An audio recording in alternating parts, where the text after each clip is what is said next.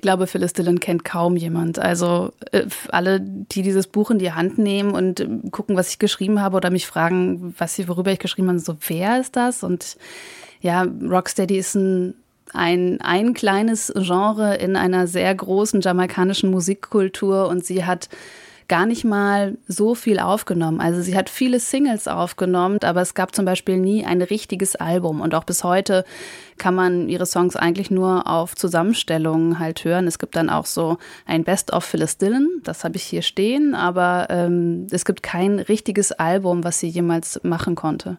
Das sagt Diviam Hoffmann, Autorin für die Sammelbände These Girls und These Girls Too. Und es stimmt, Infos über Phyllis Dillon, die muss man sich wirklich richtig zusammensuchen. Dabei habt ihr die Musik von ihr bestimmt schon mal gehört, oder? If you knew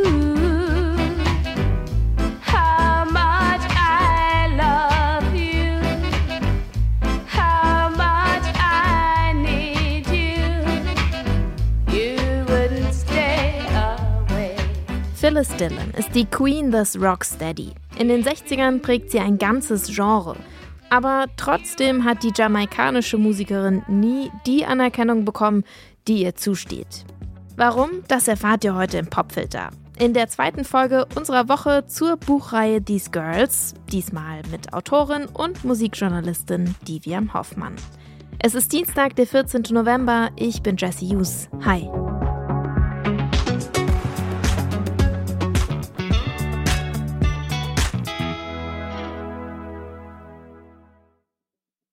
Phyllis Dillon war eine jamaikanische Künstlerin, die in den 60ern und 70ern Musik gemacht hat. Ich habe sie kennengelernt auf einer Compilation-CD, einem Reggae-Sampler, den wir als Kind immer gehört haben. Da mag ich vier oder fünf Jahre alt gewesen sein. Und es ist das die erste Erinnerung, die ich daran habe, dass ich aktiv eingefordert habe, irgendeine Musik zu hören. Und ich wusste natürlich nicht, wer das ist. Ich wusste nur, es ist Track 4. Und wir haben immer Perfidia von Phyllis Dillon gehört.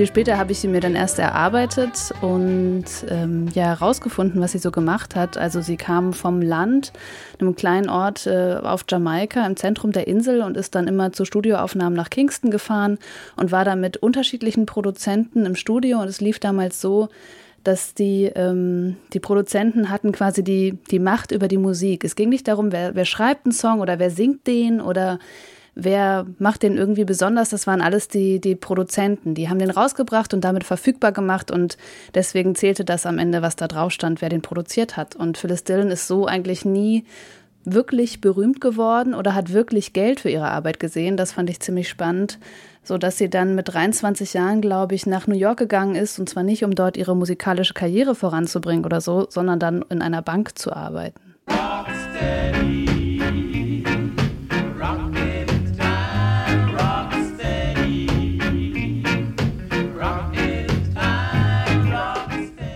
Ja, Phyllis Dillon ist die Queen des Rocksteady, weil es keine anderen Frauen im Rocksteady gab, die bekannt geworden sind. Also sie gab es natürlich, wir kennen sie nur nicht. Ähm, es waren viele männliche Künstler, die damals dieses Genre wie auch die anderen jamaikanischen Genres geprägt haben, also wie vorher Ska und später Reggae. Das waren ja männliche Künstler oder auch männliche Bands, die da ganz große Namen waren und auch berühmt geworden sind.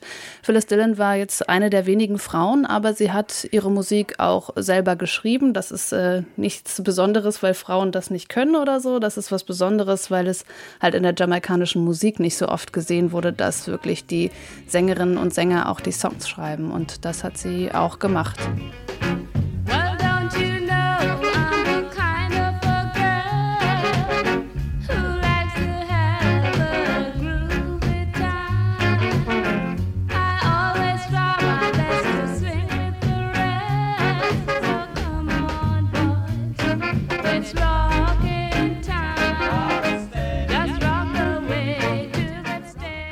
Rocksteady ist ein Genre, was sich Ende der 60er auf Jamaika entwickelt hat. Äh, vorher gab es Ska, also das, das war sehr von Drums und Bläsern dominiert. Und dann hat sich der Rhythmus verlangsamt und äh, angeblich um die erhitzten Gemüter runterzukühlen, denn es gab auf Jamaika damals total viele Ausschreitungen, vor allem zwischen den beiden politischen Parteien, die bis heute eigentlich die politische Landschaft prägen. Jamaika ja ein Land, was auch stark von der britischen Kolonialmacht geprägt war und danach ähm, die Unabhängigkeit war, glaube ich, 62 total eine unruhige politische Lage hatte und viel Gangkriminalität und ähm, ja viel Waffengewalt auch.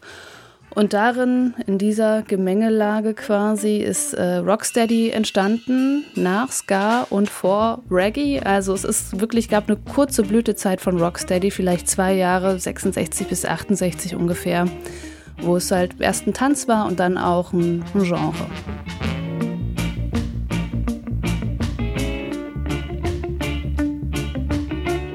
Phyllis Dillon wurde also zur Queen des Rocksteady. Das Witzige ist, dass sie aber auch viele Songs aus anderen Genres in Rocksteady-Versionen verwandelt hat.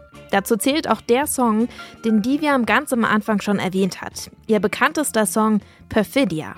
Geschrieben hat den in den 40er Jahren ein mexikanischer Komponist namens Alberto Dominguez.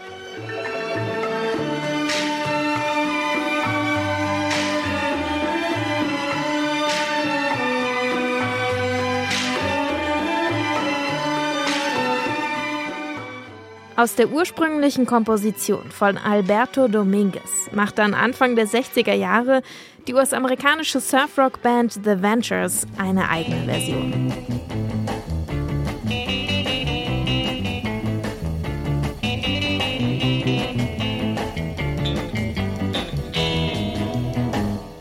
Und schließlich wird daraus der Rocksteady-Song von Phyllis Dillon. Ihre Single von 1967 die ist heute unser Song des Tages.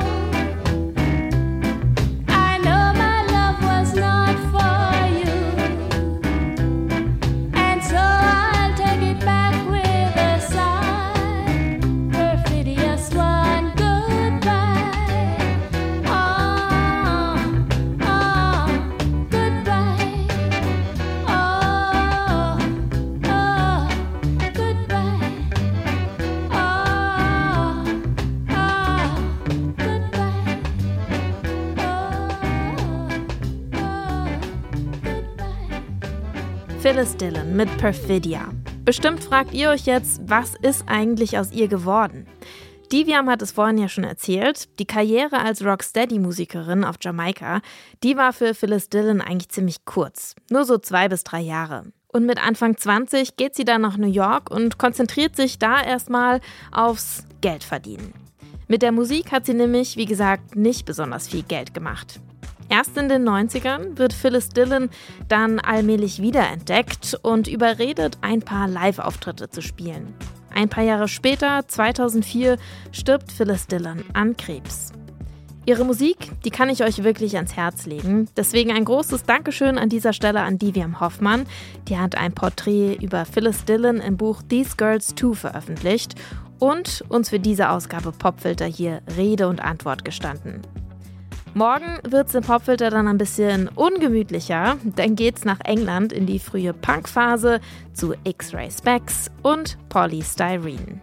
Ich sage erstmal Tschüss für heute. Danke, dass ihr zugehört habt. Mein Name ist Jesse Hughes. Ciao.